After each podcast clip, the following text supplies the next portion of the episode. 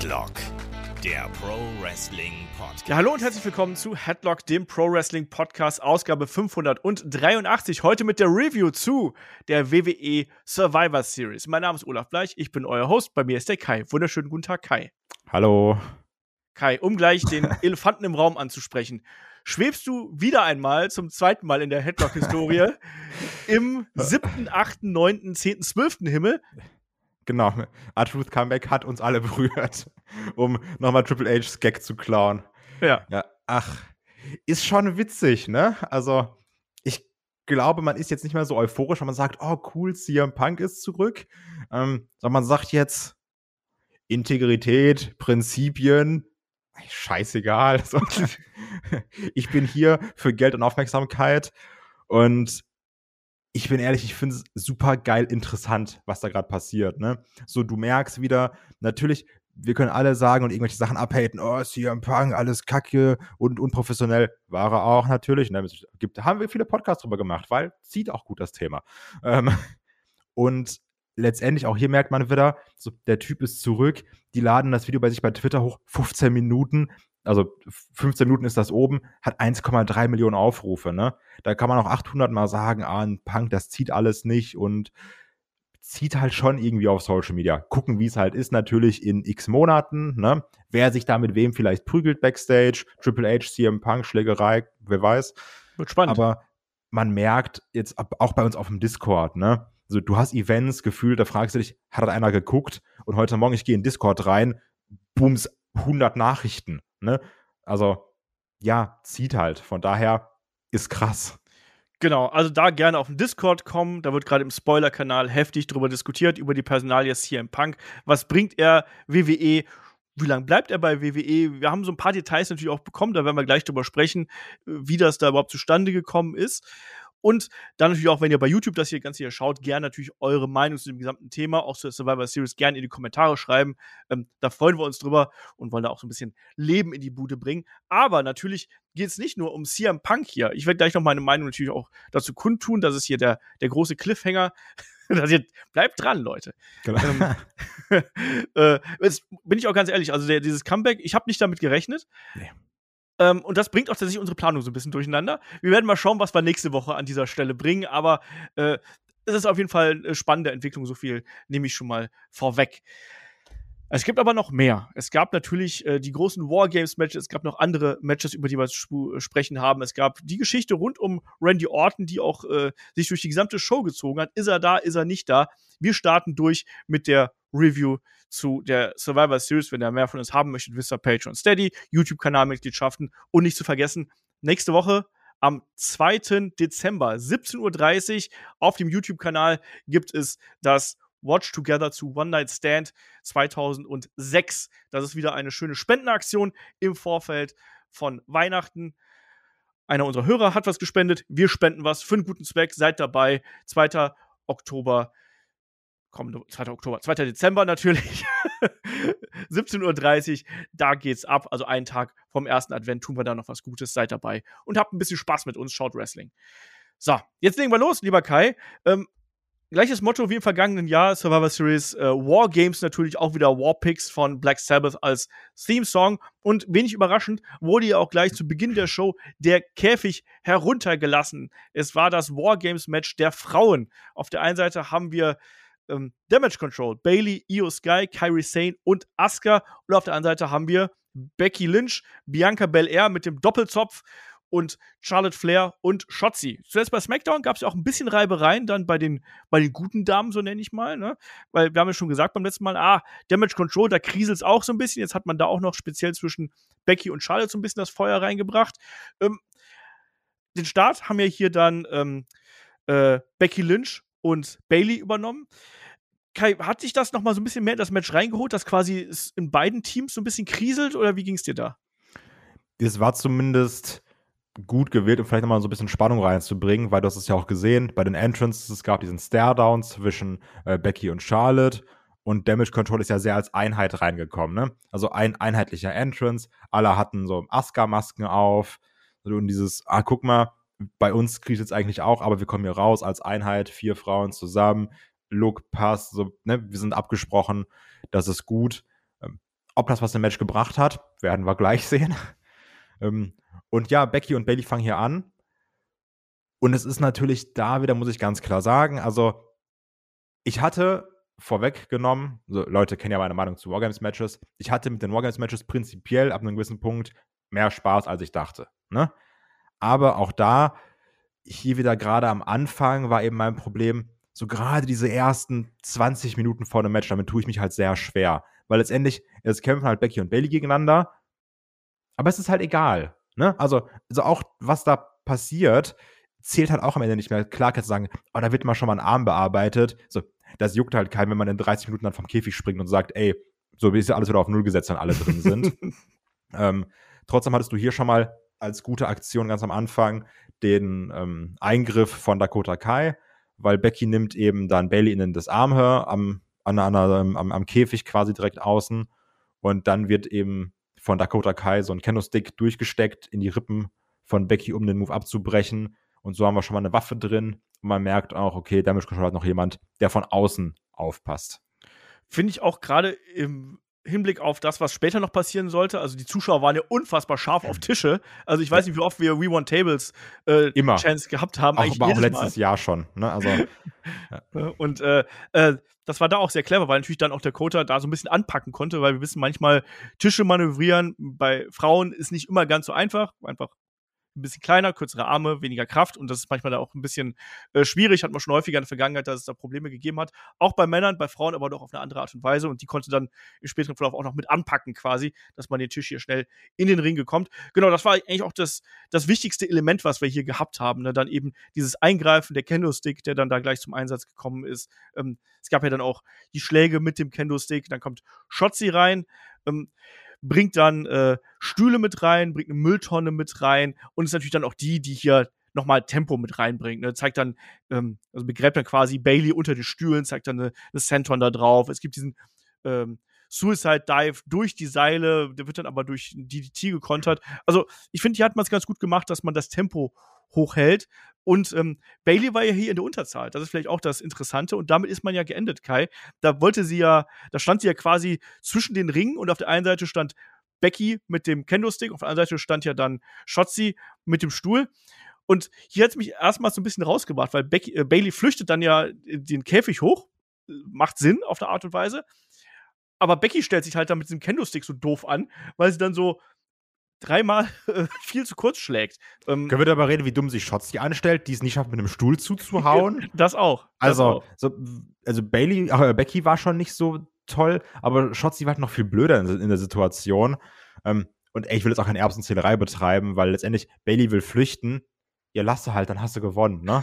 also wird dir auch mehrfach gesagt, du gibst dann eben für dein Team auf, wenn du rauskletterst, wo ich mir auch gedacht habe, ja, dann mach halt, kurzer Arbeitstag, Paycheck kommt trotzdem entspannt. Vielleicht wäre die einfach oben sitzen geblieben, hätte gewartet, bis Io reinkommt. Hätte ich so runtergehauen. Okay. Obwohl, wenn, wenn die so zuhauen, dann vielleicht auch eher nicht. Ähm, was mir übrigens dir gefallen hat, korrigier mich, wenn ich falsch liege. Ich glaube, das war letztes Jahr nicht so. Die Uhr hat immer erst gestartet, als die Person auch wirklich im Ring war.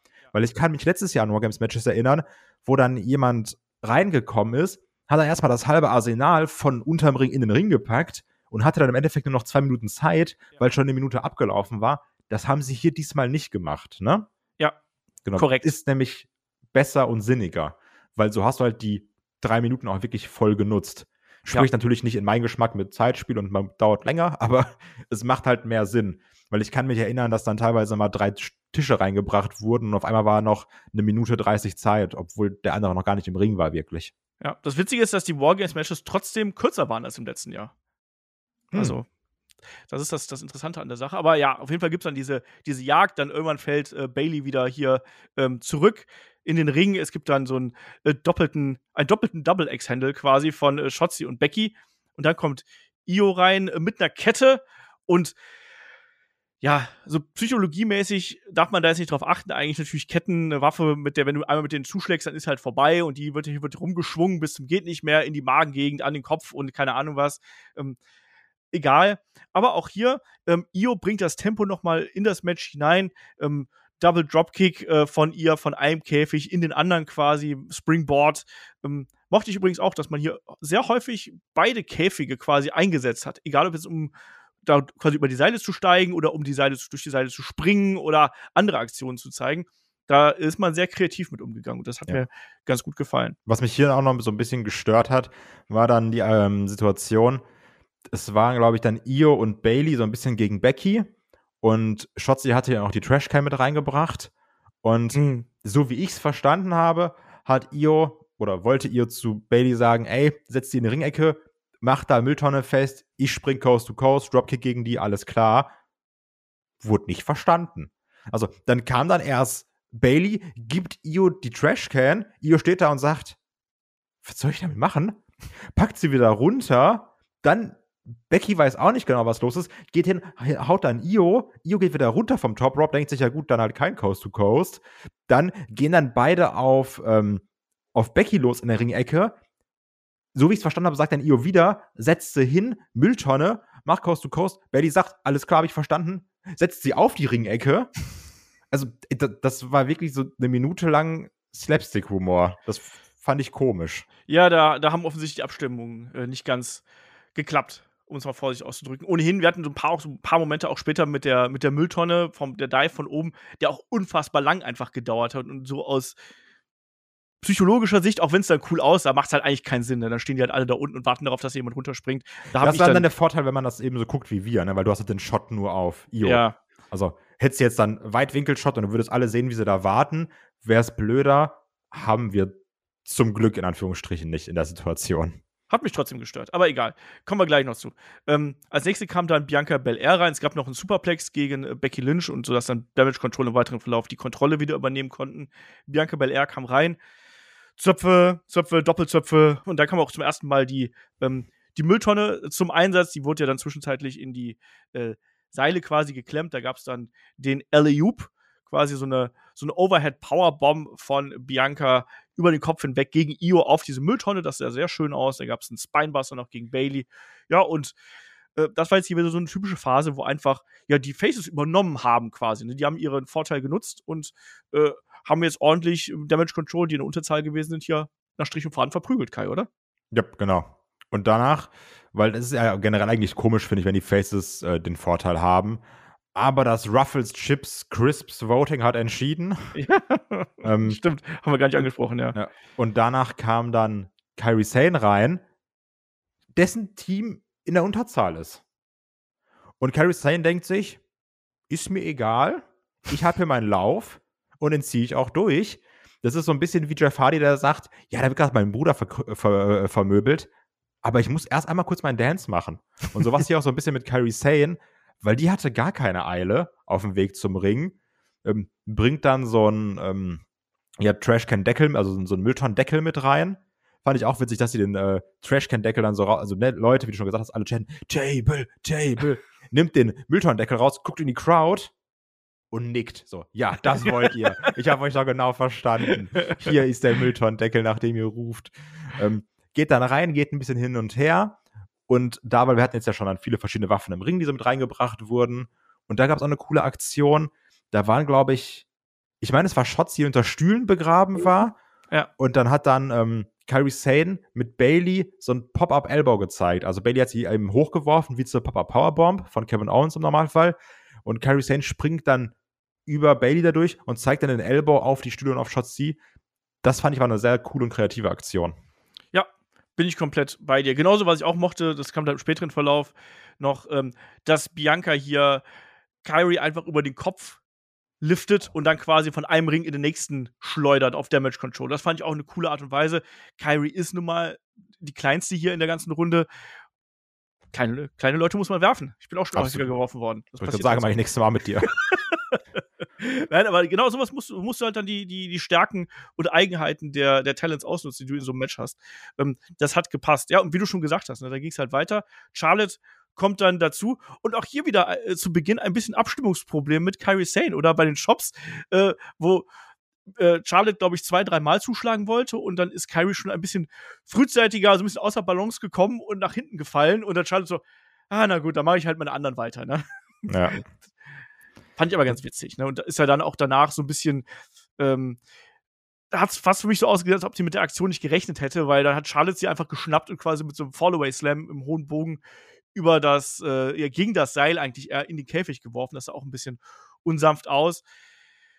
Ja, aber insgesamt war dann schon das Tempo hoch und äh, dann kam mich genau, äh, dann, dann, dann, kam ja, dann kam ja einiges, was, was, was wir jetzt schon vorher angesprochen hatten. Also, ne? was zumindest cool war, bevor du irgendwie zum Müllton oder sowas kommst. Genau, da wollte ich was mich mir auch, hinkommen, ja. nee, was mir nämlich sehr gut gefallen hat, weil auch Charlotte hat dann auch gute Aktionen gezeigt. Äh, was mir sehr gut gefallen hat, war dieser Double Blockbuster, den sie noch vom Ja. Top Rope gezeigt hat, weil der war auch sehr, sehr, äh, sah gut aus. Was wir natürlich auch äh, noch gesehen haben, war, dass wir hier zum ersten Mal so ein bisschen Unstimmigkeiten zwischen äh, Becky und Charlotte gehabt haben. Ne? Da gab es dann so ein bisschen äh, einen kurzen Stare-Down und da war, wusste man noch nicht, wo stehen die beiden. Dann hat es mich gestört, ähm, dass, glaube ich, Io war es, die quasi einmal so außen rumlaufen musste, um die beiden, die sich angestarrt haben, damit man die so ineinander schubsen konnte. Weißt du, was ich meine? Ja, ja, und Charlotte ging dann auch zu Boden, aber Becky nicht. Ja. Also, ja, das. Also, man muss schon wirklich sagen, da war auch vieles, was nicht so ganz gepasst hat.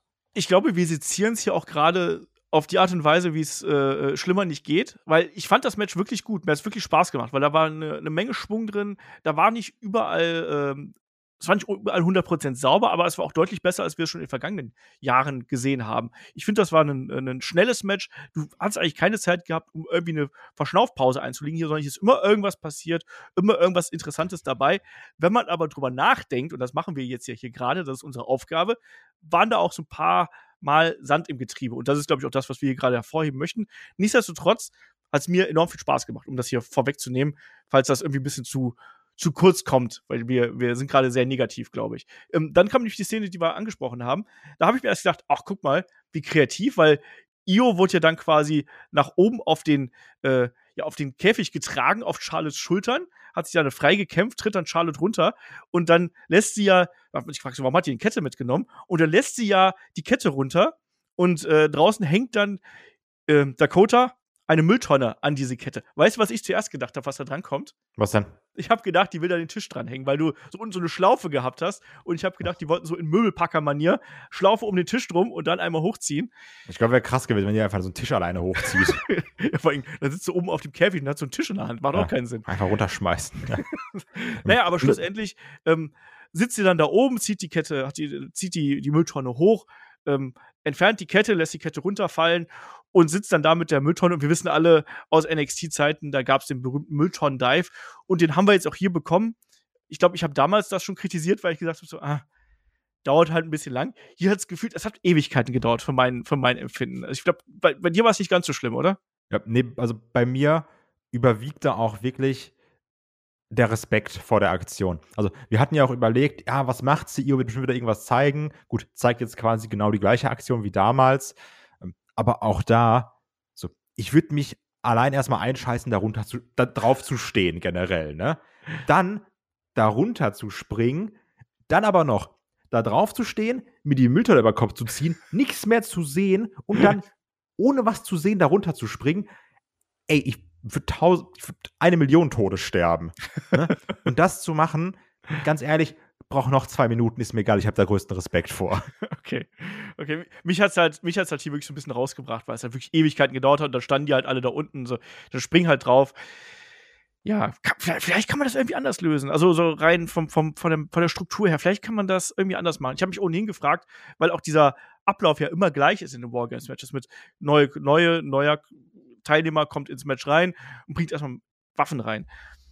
Soll man vielleicht von Beginn an mal Waffen reinstecken in den Käfig oder irgendwie, dass du das von Beginn an hast? Ja, dass das- oben drauf sind vielleicht, aber Ja. im Endeffekt ist es auch egal, weil dann wird einfach jemand sagen, ja, dann nehme ich mir jetzt das. Also, ne, so Ambrose Asylum Match mäßig. Genau. Bestes das- Match aller Zeiten, deiner Meinung nach, oder? Absolut. Immer noch sechseinhalb Sterne. ja, genau. Und als letzte Teilnehmerin kommt dann Asuka hier in den Ring. Dann sind wir auch komplett. Und die bringt erstmal Kendo-Sticks unter lautem Buhen hier in den Ring. Und dann noch einen Tisch mit dazu. Da waren die Leute glücklich. Und ein Feuerlöscher. Ja, und dann geht's eben erstmal munter weiter hier. Damage Control mit den Kendo-Sticks prügeln hier die Babyfaces nieder. Dann werden Becky und Bianca zusammengekettet. Ähm, es gibt dann vier Dropkicks äh, von allen Seiten quasi von Damage Control, auch um so ein bisschen Einigkeit zu zeigen. Und dann gab es natürlich auch noch eine Szene auf dem Top Rope, äh, wo, wo Asuka auf dem Weg nach oben gewesen ist und dann aus dem anderen Ring quasi Shotzi rüberkommen wollte, auch vom Top Rope. Und dann wurde mal wieder gespuckt, lieber Kai. Ja, genau. Es gab den Mist den, den ersten in diesem Match, trifft dann auch Shotzi, nutzt dann direkt noch die Chance, also Asuka nutzt dann direkt noch die Chance, zeigt einen Dropkick gegen äh, Becky, die meine ich sogar die Mülltonne auf hatte. Wenn ich mich nicht irre. Ja, ähm, Be Be äh, genau, Becky in der Tonne, genau. Ja. Genau, Becky, Becky in der Tonne, genau. ähm, kassiert dann den Dropkick, aber nur für zwei. Und dann geht es auch wieder relativ viel hin und her. Da hatten ja kurz dann die Heels dominiert, ähm, bis dann Charlotte gesagt hat, okay, ich räume jetzt hier mal auf. So, die, die Heels hatten ihren Jump, ihren Dive-Spot, jetzt bin ich dran. Und auch da wieder nichts anderes als Respekt von mir. Charlotte geht eben hoch, klettert auf die Ecke, also auf die Ecke des Käfigs, nicht nur auf die Ringecke, zeigt von oben einen Moonsault runter, was ich auch verrückt finde, ja. und trifft Io Sky fies am Kopf mit dem Knie. Ja, ja. Da hoffe ich auch, dass sie da äh, ungeschoren rauskommt, ohne Verletzung, weil das sah wirklich auch fies aus. Das kann auch eine üble Nackenstauchung oder sonst irgendwas. Ja, aber äh, die lag ja auch einfach für die Leute, ne, die auf YouTube schauen, die lag ja auch wirklich nur so mit der Hand auf dem Kopf erstmal ja. da so eine Minute rum. Ja. Weil, wenn du so eine Kniescheibe gegen den Kopf kriegst, ist, glaube ich, nicht so geil. Ja, Charlotte ist ja auch kein Leichtgewicht, ne? Die hat wahrscheinlich ja, und springt aus x Metern runter. Eben, ne? Und äh, das Bein ist, hat ja auch ordentlich Schwung. Also, ich hoffe, dass da nichts nachkommt und nicht irgendwie eine Gehirnerschütterung, Nackenstauchung. Mhm. Ich, ich fände es ehrlich gesagt auch ganz gut, nach, so einer, nach sowas, wenn du sowas eingesteckt hast, die muss jetzt ja nichts nächste Woche schon wieder wresteln. Lass die erstmal so raus, ne? lass, ja. lass Carrie Sane da ein bisschen was machen und gut ist, lass die, lass die dabei sein, aber die muss jetzt ja nicht aktiv Bums nehmen oder irgendwelche anderen Aktionen. Fände ich dann äh, clever. Genau, da gab es dann auch nochmal den Versuch des Pinfalls äh, an Bailey, aber auch nur für zwei. Dann, ja, haben wir dann hier die plötzliche Zusammenarbeit zwischen äh, Charlotte und Becky, die dann einen Double Suplex zeigen, eine große, fiese Double Powerbomb äh, für Kyrie, die auch hier wirklich hart abgesetzt worden ist, oder? Ein also bisschen also, blöd, also, also, es war keine Jackknife Powerbomb von, von Kevin Nash, aber gut geworfen war die trotzdem nicht, weil sie war auch so zu hoch, also dass ähm, Carrie Sane mehr auf dem Nacken als auf dem Rücken gelandet ist. Das war nicht so cool ich habe da die leise Vermutung, dass das am größten Unterschied von Becky und Charlotte gelegen ist. Weil die hatten hm. ja quasi eine Hälfte von Kyrie war ja quasi auf, dem, auf den Schultern von Becky, die anderen auf der Hälfte von Charlotte. Ich kann mir vorstellen, dass du damit so ein bisschen äh, die Balance verlierst und dann vielleicht, gerade weil die beiden wollten da wirklich auch noch Nachdruck geben. Die haben ja wirklich die runtergehauen quasi, damit das groß aussieht. Macht ja auch Sinn. Aber ich glaube, dass das vielleicht so, so ein bisschen diese Balance von Kyrie so ein bisschen äh, äh ja, rausgenommen hat und dadurch so doof gelandet ist. Aber äh, Ne, Zerstörung vereint, um es mal so zu sagen. Und dann gibt es die große Umarmung von Becky und Charlotte. Die sind jetzt wieder Best Friends, lieber Kai. Und wie lange dauert es, bis sie sich die Tag Team Bells, Bells holen? Hug it out, hug it out. Genau. Ähm, ja, ich würde sagen, zwei Wochen. Okay. Dann haben sie die Dinger sicher. mal gucken, mal gucken. Ja, auf jeden Fall hier dann die, äh, ja, das, das Comeback der Freundschaft und damit, also an dem Punkt war ich dann eigentlich auch so, okay, ich weiß, ich weiß, wohin das führt. Das die Power of Friendship holt genau. den Sieg. Genau, also, die, also Damage Control bekommt noch mal ein kurzes Comeback, sodass man denkt, oh, vielleicht geht es ja doch noch in die Runde. Bailey, ähm, jetzt hier als Retterin dann auch häufig in der Not, ja. bricht mehrere Pinfalls auf. Aber schlussendlich muss man sagen, ist es dann doch eine ziemlich klare Angelegenheit am Ende, oder? Ja, genau. Also du hast natürlich dann noch ähm, den zweiten Mist, der kommen soll, der dann aber mit dem Feuerlöscher gekontert wird, was eigentlich ein witziger Spot ist. Ähm, dann auch nochmal, um so ein bisschen Einheit in Damage Control zu zeigen. Da soll dann ja Kyrie Sane den Spear von Charlotte einstecken. Da schubst dann in alter Sami Zayn-Manier äh, Bailey Kyrie Sane aus dem Weg und nimmt dann den Spear selbst. Also hat die Kugel genommen, aber ab da ist er noch eigentlich vorbei. Es gibt den KOD von ähm, von, von, von Bianca Belair nochmal. Und da ist schon wirklich klassisch, du siehst, die Faces stehen, alle sind alle fit, warten eigentlich nur drauf, alle äh, Heels liegen auf dem Boden. Ähm, das hat mir ein bisschen lange gedauert nach dem KOD, dass dann da Bianca so viel geredet hat und alle gewartet haben, können wir jetzt weitermachen mit dem Tischspot oder willst du noch mal erzählen? Ja. Ähm, und dann ist es eben so, Tisch ist aufgebaut, äh, Bianca gibt Bailey an Becky Lynch, die schon halb auf dem, auf dem Top Rope steht und nimmt sie dann hoch zum Manhandle Slam, Manhandles, also Elevated Manhandle Slam durch den Tisch. 1, 2, 3, also wie du sagst, super klare Sache für die Faces hier.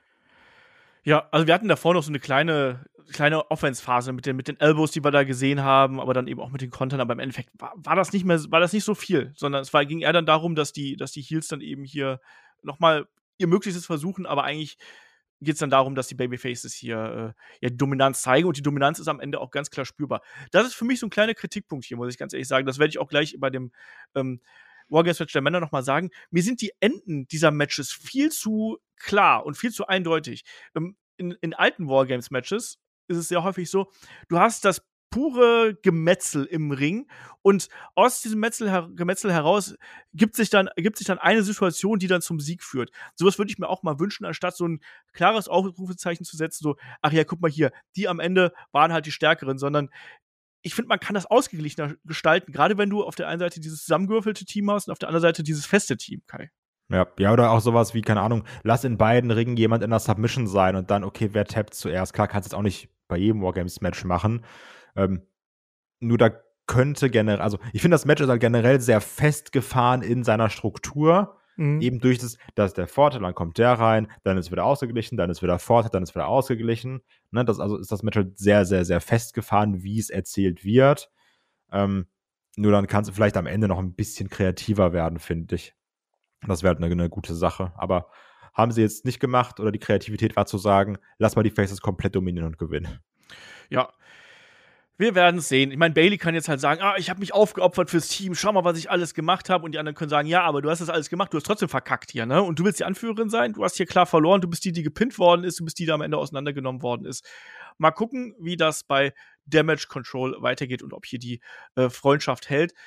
Ja, wenn wir dann so ein bisschen weiterspringen, dann äh, haben wir noch äh, ein bisschen Werbung. Da gab es nochmal Werbung für Chips und dann gab es die Diskussion, Kai, sind es denn Crisps oder Chips? Also da wurde erst mit der mit Otis und äh, Pretty Deadly haben hier erstmal diskutiert und dann kam noch R-Truth dazu und hat uns dann erklärt, das sind keine Crisps, das sind keine Chips, das sind Ruffles und dann haben wir ja Tosawa gehabt, der noch ein bisschen getanzt hat. Hat es da einen riesigen Pop für R-Truth, da muss man schon ganz klar sagen, dass es eine Werbung ja. war. Ähm, und auch da Tosawa in das Team mit äh, Otis und, und, und Chad Gable und äh, Maxine zu packen, ist eine witzige Wahl. Ich finde, die sind unterhaltsam zusammen. Die sind auch für so Spots gut. Die haben ja auch später noch die, den, den Christmas Sale da beworben oder den, den Black Friday Sale. Ey, für sowas ist doch vollkommen okay, ganz ehrlich. Tut keinem weh, ist lustig. Wir haben Artruse wieder. Life's good. Ja. Ja, dann gibt es natürlich noch einen Hinweis hier auf den Royal Rumble, 27. Januar 2023. Da können wir uns auch schon freuen. Wir sind jetzt auf dem Weg in Richtung Royal Rumble und dann geht die Road to WrestleMania bekanntermaßen auch los. Und dann gibt es natürlich auch hier schon äh, die Weiterführung der Geschichte mit Randy Orton. Ne? Da sehen wir äh, Sami Zayn und Jay Uso backstage und da wird diskutiert, na, Randy Orton, der ist, der ist noch nicht da, ne? Und was ist denn? Und ja, wir wissen ja auch alle, die, die Vergangenheit der Bloodline und äh, Randy Orton, die spielt hier eine, eine gewisse Rolle und Jey sagt auch, ja, ja, klar, ne, wir haben die ja auch, dam den auch damals zusammengeschlagen. Ne, wir sind schuld daran, dass, äh, dass der so lange ausgefallen ist, Storyline-mäßig. Ne? Wir wissen, dass der eine, eine Rücken-Nackenverletzung gehabt hat. Äh, naja, und, und Sami Zayn, wie er nun mal so ist, der beschwört dann hier den Teamgeist, sagt, ach hier, wir gehen da zusammen durch, ne, durch den Krieg, ne, wir machen das. Trotzdem, egal ob jetzt 5 gegen 4 oder 5 gegen 5, ist uns ganz egal. Während schon die ersten CM Punk-Chants im Hintergrund aufgebrandet sind, ja. lieber Kai.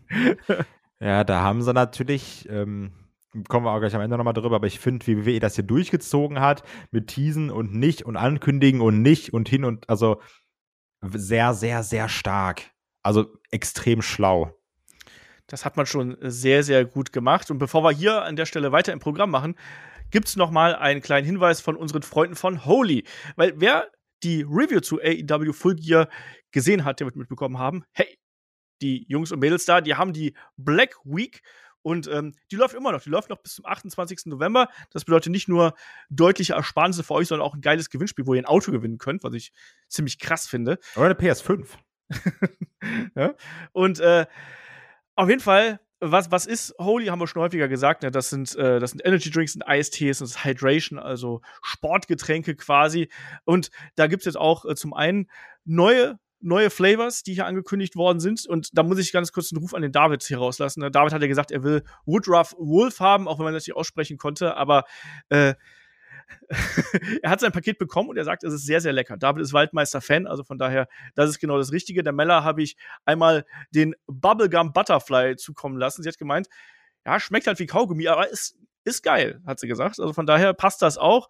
Und na gut, dem Markus habe ich äh, Wildberry Wolf zukommen lassen. Ihr wisst aber, der Weg von hier bis nach Österreich, der ist ein bisschen länger. Ich bin gespannt, was Markus dazu sagen wird. Aber Kai, es gibt ja noch ein paar andere Sachen, die hier ganz spannend aktuell im Sortiment sind, weil, wie gesagt, Black Week, 28. bis zum 28. November läuft es noch. Ähm, da gibt es noch ein paar andere Rabattaktionen. Genau, also es gibt noch mal so eine Probierbox und da sind auch mehrere Probierboxen zusammengefasst. Also auch da, ähm, gerade für Neukunden, gibt es dann so quasi das Starter-Set Deluxe. Das sind dann also äh, alle drei Probierboxen zusammen mit einem Shaker und jetzt dann eben in der Black Week für 35 Euro und das ist halt noch vor unserem Code. Also wenn ihr Neukunden seid und dann noch unseren Code Headlock5 benutzt, kriegt ihr darauf nochmal 5 Euro Rabatt, also kriegt ihr dieses ganze Starter-Set Deluxe dann sogar eben nur für 30 Euro, nicht für 35 Euro. Genau, und wenn ihr da einkauft und dann könnt ihr quasi pro 10 Euro Einkaufswert, zieht ihr euch sozusagen ein Ticket. Das heißt, wenn ihr für 20 Euro einkauft oder für 30 Euro, dann kriegt ihr umso mehr Tickets. Und ähm, dann nimmt ihr automatisch am Gewinnspiel teil. Und äh, erster äh, Preis ist hier ein, ein, Auto einfach mal im Holy Look. Es gibt PlayStation 5 Konsolen im Holy Look und ganz, ganz äh, andere tolle Preise, auch Gutscheine und so weiter und so fort. Lohnt sich da auf jeden Fall mal äh, vorbeizuschauen und ist eben auch eine coole Aktion, um uns zu unterstützen, wenn ihr da einkauft. Ähm, da unterstützt ihr uns dann auch auf jeden Fall. Kai hat schon gerade angesprochen. Headlock 5 ist der 5 Euro Rabattcode für Neukunden.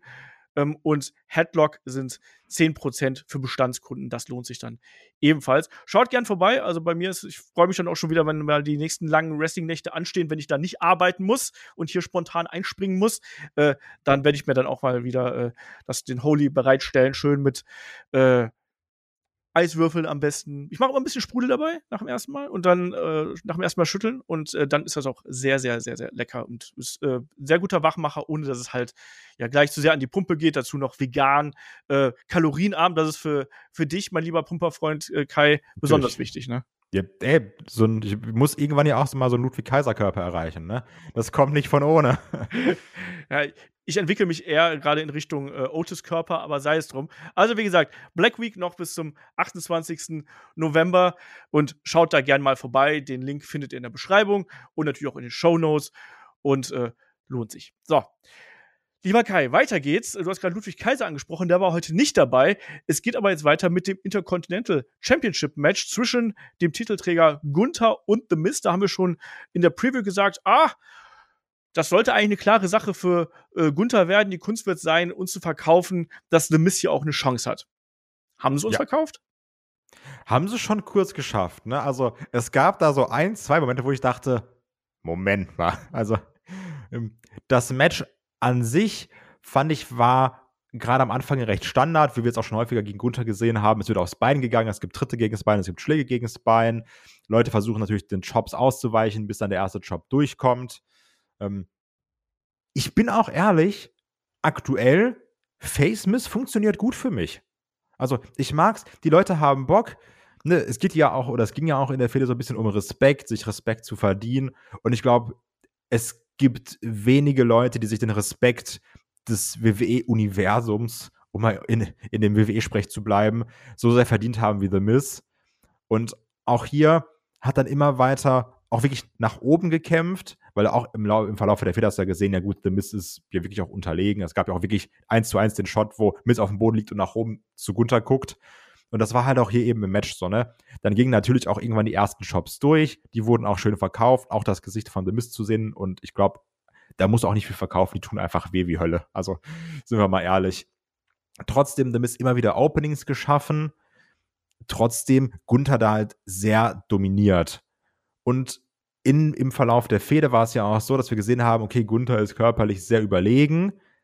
Deswegen hat dann The Miz, obwohl er Face ist, dann gesagt, komm, ich kämpfe mit allen Mitteln, hat dann auch da mal Gunther gelowblowt. Und das hatten wir dann auch hier im Match gesehen. Und das war der Punkt, wo ich dachte, kann hier was passieren? Ging es dir da auch so? Ja, so ein bisschen. Man hat ja im Vorfeld das Skull Crushing Finale so ein bisschen als, als die Waffe quasi hier präsentiert. Na, das ist das Ding, damit kann The Miz äh, Gunther zu Boden bringen und kann vielleicht auch den Titel holen. Und der erste Ansatz zum Skull Crushing Finale ging ja daneben, dem Finisher von The Miz. Der ging daneben, äh, da hat sich Walter relativ, äh, Walter, Gunther natürlich, ja, Entschuldige, relativ schnell hier äh, draus befreien können, hat einen Double Dropkick gezeigt und dann die Powerbomb. Und da konnte äh, The Miz noch äh, rauskicken. Dann wollte ja Gunther hier den Sleeper ansetzen. Äh, Miz rettet sich dann äh, in aller Verzweiflung so in eine Turnbuckle, klammert sich daran fest ähm, und reißt ihn dann dabei auch ab. Äh, der Ref natürlich dadurch abgelenkt. Äh, The Mist tritt erst zurück. Das sah dann so ein bisschen so aus, als wenn er da schon den Low Blow versucht hat, aber die Kommentatoren haben es dann auch so ein bisschen zu versucht zu verkaufen. Ah ja, das ist, das ist gegen die Kniescheibe gegangen, die vorher schon das Bein, das vorher schon bearbeitet worden ist. Und wenn man genau hingeschaut hat in der Wiederholung, konnte man auch sehen, also so konnte der nicht treten, dass er da irgendwie äh, bei, bei Gunther die Kronjuwelen trifft, die Wiener Kronjuwelen, wenn es sowas gibt. Ähm, aber dafür danach gab es dann den großen Cheap Shot, der war auch sehr, sehr eindeutig. Und dann das Skull Crushing Finale. Und da hast du auch im Publikum gemerkt, da waren die auf einmal da und so, zwei. Und alle so, hui, okay, krass. ne? Das war dann schon überraschend. Ich fand das auch, das haben sie gut gemacht. Das haben sie auf jeden Fall gut gemacht. Und dieser Aspekt des Respekts, den haben sie auch, finde ich, ganz gut hervorgebracht, weil am Anfang hat ja auch The Mist mal gechoppt. Der hat äh, Gunther eine Ohrfeige verpasst, um ihn zu reizen quasi, aber um seinen Vorteil auszunutzen. Jetzt hier kickt er aus der Powerbomb aus. Also, das hat man ganz gut gemacht, auch The Mist hier quasi so als, als cleveren äh, Ringfuchs darzustellen, der dann ja die, die, die, die, die Knöpfe von einem, äh, von einem Gunther auch ganz gut drücken kann. Aber schlussendlich, das können wir jetzt ja auch eigentlich äh, relativ kurz machen, Kai, äh, ging es dann relativ schnell zu Ende auch, auch nach diesem äh, ersten Skull Crushing Finale, was durchgegangen ist. Ja, aber danach wird es nochmal, also ich fand sogar den Nierfall danach nochmal krasser, Stimmt, ja. weil ähm, Leute, die sich Matches nicht versauen lassen, weil wir hatten es auch schon mal als Frage, deswegen haltet euch die Ohren zu.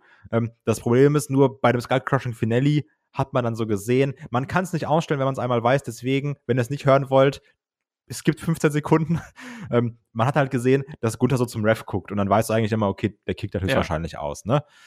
Aber danach gab es dann eben nochmal den Ansatz zum Sleeper und da wurde dann äh, ein Gunther erst von The Miss in das Exposed Turnbuckle gezogen, hat dann aber direkt wieder angesetzt und dann gab es dieses äh, Bret Hart Austin. Nein, Bret Hart nee. Roddy Piper. Aber Austin doch auch, oder nicht? Äh, das hat's, ja, das war bei Survivor Series, das ist richtig, ja. Bei ja, Survivor also, ne? das auch, Erst ja. wieder von oben herab und dann falsch liegen. ich habe ich hab gedacht, du meinst hier WrestleMania damals. Ja, nee, WrestleMania, SummerSlam viel größer. Survivor Series. Ja, Survivor ist auch viel, viel größer. Macht ja viel mehr Sinn, sind wir da auch.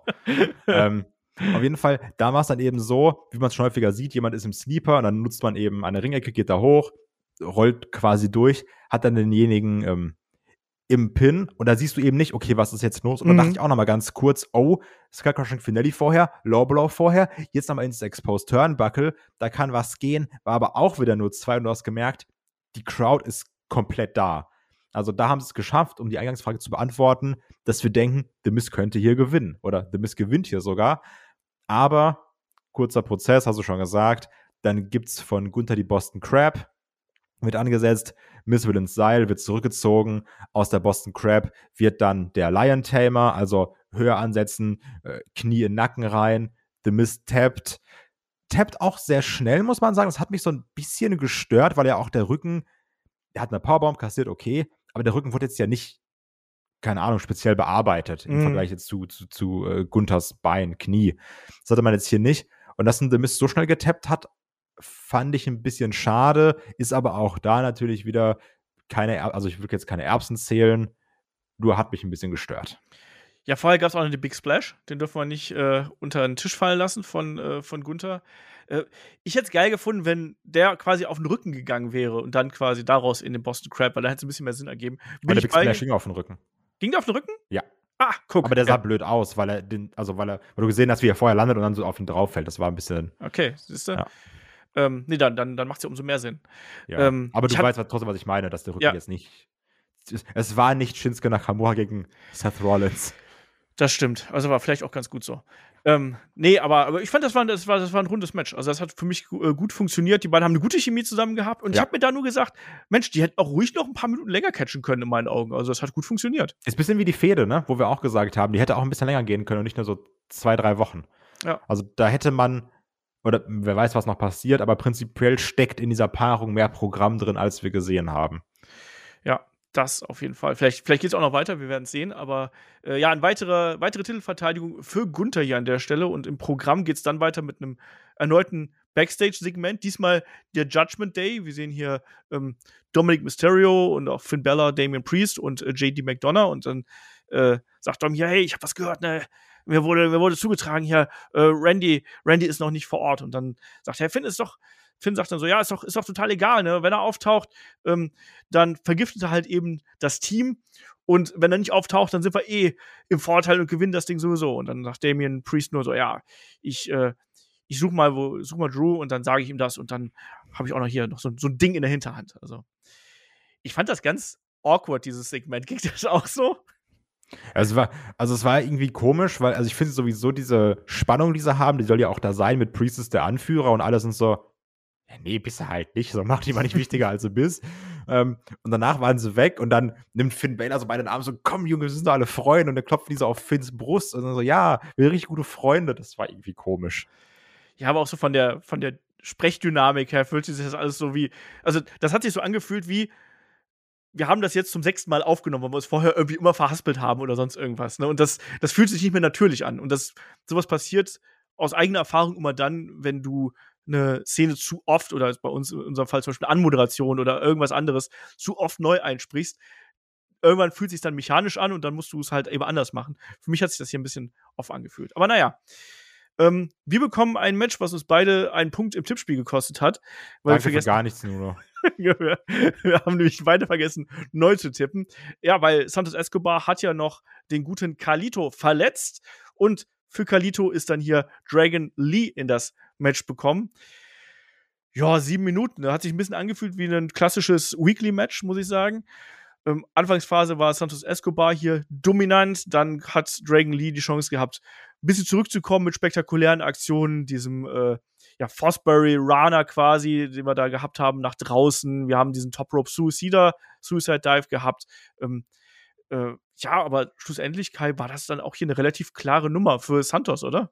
Ja, also auch witzig, dass wir noch gesagt haben in der Preview, ach schön, guck mal, Kalito guckt jetzt auch mal sein äh, Premium Live Event Match, oh, ist auch gut, freuen wir uns auch. und am Ende ist dann Dragon Lee, für den ich mich auch freue, weil ist auch sein erstes Premium Live Event Match, ist ja ähnlich so wie JD McDonough, der jetzt sein Premium Live Event Main Event Debüt hatte, also von daher ist cool, neues Talent auf der Karte zu haben, auch Santos Escobar jetzt in einem Singles Match, also prinzipiell erstmal cool, ne? So neue Leute auf der Karte, aber auch hier war wirklich Mittel zum Zweck das Match. Also es gab auch nicht ansatzweise die Vermutung, dass Dragon Lee hier gewinnen kann. Also im Verlauf des Matches. Weil du hast gesehen, Santos ganz klar. Es gab ja auch die Gerüchte, packen wir jetzt vielleicht noch äh, Gaza und Carrillo zu ihm, vielleicht schon hier und dann gibt es einen Beatdown, hatten wir jetzt noch nicht, gucken, was jetzt bei SmackDown kommt. Ähm, also, ne, nur weil es jetzt nicht ist, heißt nicht, dass nichts passiert. Aber auch da, also wichtiger Sieg für Santos Escobar, musste hier auch gewinnen, sind wir mal ehrlich. Ja, von daher, okay, kurz, nicht mehr, nicht weniger. Ja, im Endeffekt, es gab einen kleinen Moment, wo man vielleicht gedacht hat, ah, guck mal, Dragon Lee kommt da vielleicht dem Sieg näher. Das war ja dann, da gab es ja diese Jumping Knees von beiden ähm, und dann diesen äh, Lariat Flip Konter, so Will Osprey mäßig, äh, den dann aus dem heraus dann ein Dragon Lee die Powerbomb gezeigt hat, da auch wirklich gedeadliftet hat, weil irgendwie ja. stimmte da die die Koordination der beiden nicht so ganz. Also da haben beide gut zusammengearbeitet, um da doch noch eine große Powerbomb rauszukriegen. Ja, schlussendlich hat dann aber Escobar hier mit dem ja, den Turtle World gekontert in den Canadian oder Mexican Destroyer und dann gab es den Phantom Driver und das war gelaufen sieben Minuten. Wie gesagt, hätte man genau in der Form auch bei einer Weekly zeigen können. Übrigens ähm, war auch sehr stark Heel-Work von Santos ja. Escobar mit ich greife in die Maske, ich reiß an der Maske, Richtig. ich will die Maske kaputt machen, ich will die Maske abziehen. Ne? Also dieses klassische Heel-Work von ich kämpfe gegen einen äh, Luchador. Auch das Publikum beleidigt, ne, als die ihm ja. zugerufen haben, hey, you suck. Und dann so, nee, ihr suckt alle. Und dann haben sie, glaube ich, wieder irgendwie Asshole auf Spanisch ja, gerufen. Ja, Perro ne? haben sie gerufen, ja. Genau, haben wir auch gelernt jetzt letzt, im, im, im Verlauf des Jahres. Ja, also ja, wie du sagst, hätte man aber auch so bei einer Weekly bringen können. Trotzdem cool, beiden auf einer äh, Pay-Per-View, Premium Live Event Card. Ist doch ja, nice. Genau, zumindest vom Main Roster. Die waren ja beide schon natürlich bei, bei NXT waren sie ja beide schon äh, dazu gegen. Aber ist was anderes. Ja, korrekt. Äh, Mit einem CM Punk auf der Karte. auf der Kampfkarte. da kriegst du ein Abzeichen für. Genau. Ähm, genau, weiter ging es dann Hinweis zu NXT Deadline und dann gab es jede Menge Slim Jim Werbung. Einmal mit LA Knight und einmal mit The New Day. Kai, dein, dein Papa, LA Knight hier, äh, macht, macht Werbung für so Esswürstchen. Ja, so geil. Proteine für einen guten Arm, für einen stabilen Ärmel. Ne? Also deswegen, wenn ich dann so aussehen will wie LA Knight, fräse ich mir die Beefies da auch rein. Absolut kein Thema. Okay. Wenn LA Knight sagt, spring, frage ich nur, wie hoch. Okay. und dann geht's weiter mit dem äh, Match um die Women's World Championship. Das ist äh, Rhea Ripley trifft auf Zoe Stark. Auch das ein relativ kurzes Match mit knapp neun Minuten. Und auch hier muss ich wieder sagen, also das ist eins zu eins das Match gewesen, was wir gehabt haben, ne? was wir erwartet haben. Also Zoe zu Beginn an erstmal schnell dabei, wirklich mit den, mit den äh, energiegeladenen Aktionen, erstmal Schläge, dann gab es einen, einen, Dropkick, der Rhea rausschickt, dann gab es diesen Crossbody nach draußen, es gab einen Springboard-Dropkick für die erste zwei, sodass quasi Zoe versucht hier Rhea ein bisschen zu überrumpeln und Rhea, die dann mit einem großen Headbutt zurückkommt und Zoe, die aber dann trotzdem wieder zurückkommt, quasi sich davon nicht ablenken lässt, sondern ähm, dann auch ihre spektakulären Aktionen zeigt, wie diesen Corkscrew Senton zum Beispiel. Ja, aber schlussendlich war es auch wieder eine klare Sache, Kai. Also tut mir leid, ich gebe dir jetzt immer die, die Matchenden hier, aber das war so ein Kampf. Ich finde, da hat Zoe Stark gut ihre Stärken ausspielen können. Aber also, hier hat es noch viel weniger keinen Moment gegeben, wo ich dran geglaubt hätte, als bei nee. gegen Santos Escobar. Also gar nicht, ne? Also ich fand es trotzdem gut, auch da wieder. Zoe Stark hat ihr Showing bekommen, konnte ihre Aktion zeigen, aber Rhea war nie wirklich in Gefahr. Klar musste sie auch mal drei Aktionen in Folge einstecken, aber auch der, wie heißt der Finisher, der so cool aussieht? 360? Äh, also, ne, ne? ja. Der, der, dieser 360, äh, Z360 heißt er dann, glaube ich, ähm, von Zoe Stark, sollte auch angesetzt werden, wurde gekontert. Also war auch wie nie wirklich in Gefahr, dass du sagst, oh Mann, das ist aber der Nearfall der Nearfalls. Trotzdem, ich glaube, das Problem ist wirklich, Zoe Stark ist im Ring echt solide und ich finde auch, das Match der beiden war auch besser als das Match gegen ähm, Raquel Gonzales. Rodriguez. Mann, wieso kann ich das nicht, wieso kann ich mir nicht merken, was der neue Name ist? ja. immer, immer an Alliteration denken, das ist sehr populär. Stimmt. Ja, also ich fand das Match war auch besser als äh, das gegen, gegen Raquel. Punkt. Ähm, nichtsdestotrotz auch hier bei einer Zoe Stark, die ist besser im Ring, aber Charisma fehlt da auch noch. Also so, so ein Anknüpfpunkt, wo du sagst, okay, was, was hat die, was gibt die mir? Ne, das muss jetzt, musst jetzt nicht mit dem Finger drauf zeigen können, aber wenn du sagst, ich sehe die und denke irgendwie, die, die hat so ein gewisses Appeal, die ist cool, die ist tough, keine Ahnung. Das versuchen sie ja auch, weil die sieht ja schon irgendwie aus, als, als wäre sie halt hart und ähm, zeigt ja irgendwie durch ihre Aktion, die hat ja auch Power. Nur da fehlt es eben noch so ein bisschen. Wenn man da noch was kriegt, könnte die auch noch bessere Spots kriegen im, im Women's Roster, meiner Meinung nach. Nur mehr als jetzt so ein solides Match war es eben nicht. Ja, Personality fehlte halt. Das ist das Einzige, was da, was da fehlt. Also von den Fähigkeiten ist das alles da, aber Personality auch ein, Gimmick, was ein bisschen mehr nach außen geht. Ähm, das, das fehlt. Also sie braucht eigentlich braucht die so, so einen Becky Lynch-Moment wie damals, ne? dass da irgendwas krasses macht, weshalb man sich wirklich ja, für, um sie kümmern sollte. Also weshalb man da wirklich äh, sagen sollte, ach guck mal, die ist ja geil, ne? Und nur ein paar spektakuläre Aktionen, die man dann auch relativ regelmäßig sieht, ähm, das reicht dann eben nicht. Ich hoffe, dass man es irgendwie noch schafft, diesen Twist in den Charakter reinzukriegen. Weil die ist, die ist, ich finde die interessant. Ich finde auch, von, auch vom, vom Look her finde ich die interessant, aber die braucht eben noch was Spezielles, damit die wirklich eins zu eins mit dem Publikum connected. Match an sich war in Ordnung, da kann man nichts gegen sagen am Ende, aber klare Geschichte hier dann Riptide 1, 2, 3 äh, und vorbei, auch wenn es dazwischen noch ein paar Hauptspots gegeben hat. Das reicht dann eben nicht und Rhea nach wie vor einfach on top. Also, da hat übrigens auch ein cooles Outfit diesmal gehabt, auch cooles Make-up, coole Frisur, hat mir gut gefallen, wie die äh, Rhea da ausgesehen hat. So, dann sind wir auch schon beim Main Event angekommen. Es gab noch mal ein Backstage-Segment, wo wir hier das Team um Cody Rose noch mal sehen, die auch sagen, so, äh, Randy Orton noch nicht da, hm, aber wir? ist halt so, wir catchen jetzt trotzdem, ne, was willst du machen? Ähm, naja, und dann geht's los mit dem äh, Wargames-Match der Männer. Auf der einen Seite haben wir Drew McIntyre und den Judgment Day vertreten durch Damian Priest, Finn Bella, Dominic Mysterio und JD McDonough. Auf der anderen Seite haben wir die, die guten Jungs, äh, Cody Rhodes, Sami Zayn, Jay Uso, Seth Rollins und Randy Orton. Mal gucken, ob der auch noch da gewesen ist. Spoiler, ja. Ähm, hm. Der Judgment Day macht hier seinen Entrance und äh, sieht erstmal aus, wenn die hier einig, so alle, alle fünf quasi. Also ich zähle jetzt mal Drew McIntyre mit dazu. Aber dann gibt es einen sehr, sehr langen Stare-Down der beiden großen Männer, Drew McIntyre und Damien Priest. Und als ich das, das erste Mal gesehen habe, dachte ich mir so, ach, guck mal, Kai. Ich habe doch gesagt, die tauschen die großen Männer aus. Ja, genau. Ich glaube nicht, weil Damien Priest auch hier weiterhin, ich bin der Anführer, ich bin der Chef. Drew McIntyre hat da nicht so viel Bock drauf.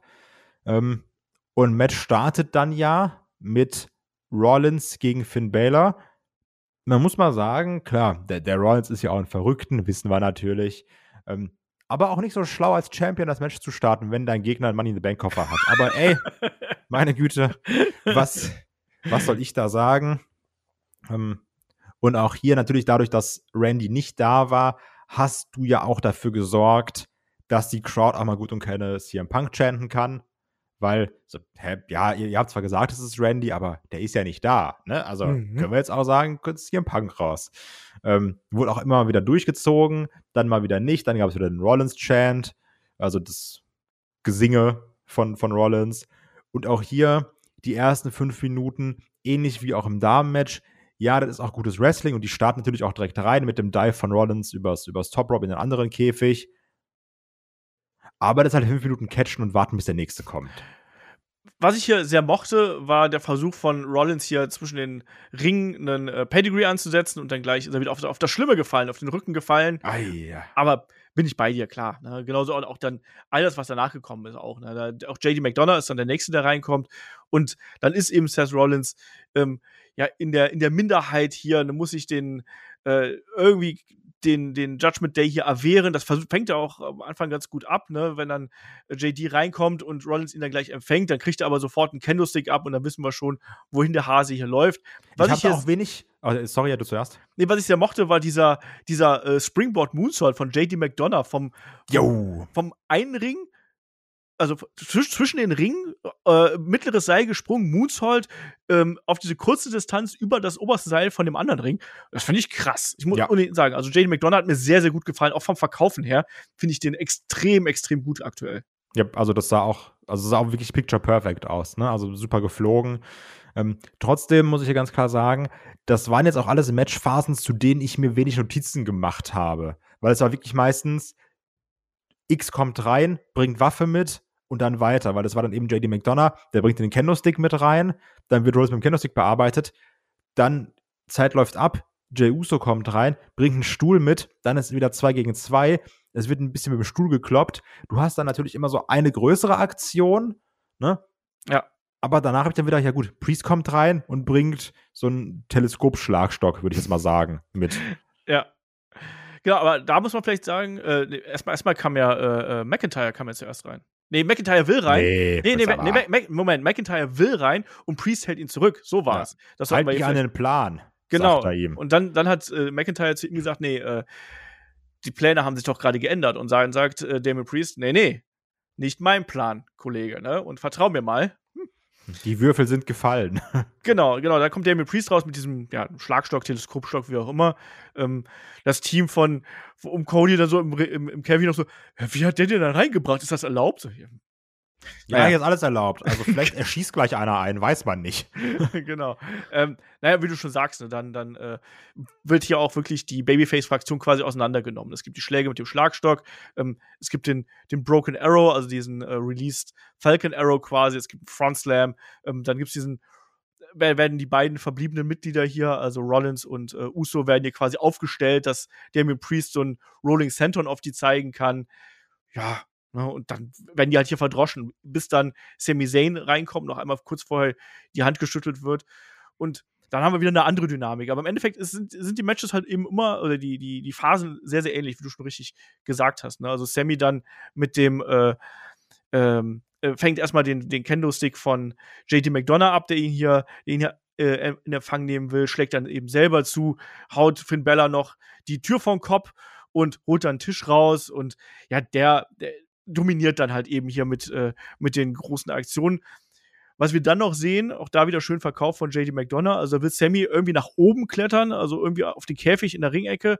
Ähm, JD hinterher wird dann runtergeholt hier. Also JD wird dann auf der Top Rope gecrutcht, also landet da ziemlich unsanft. Auch schönes Verkaufen da.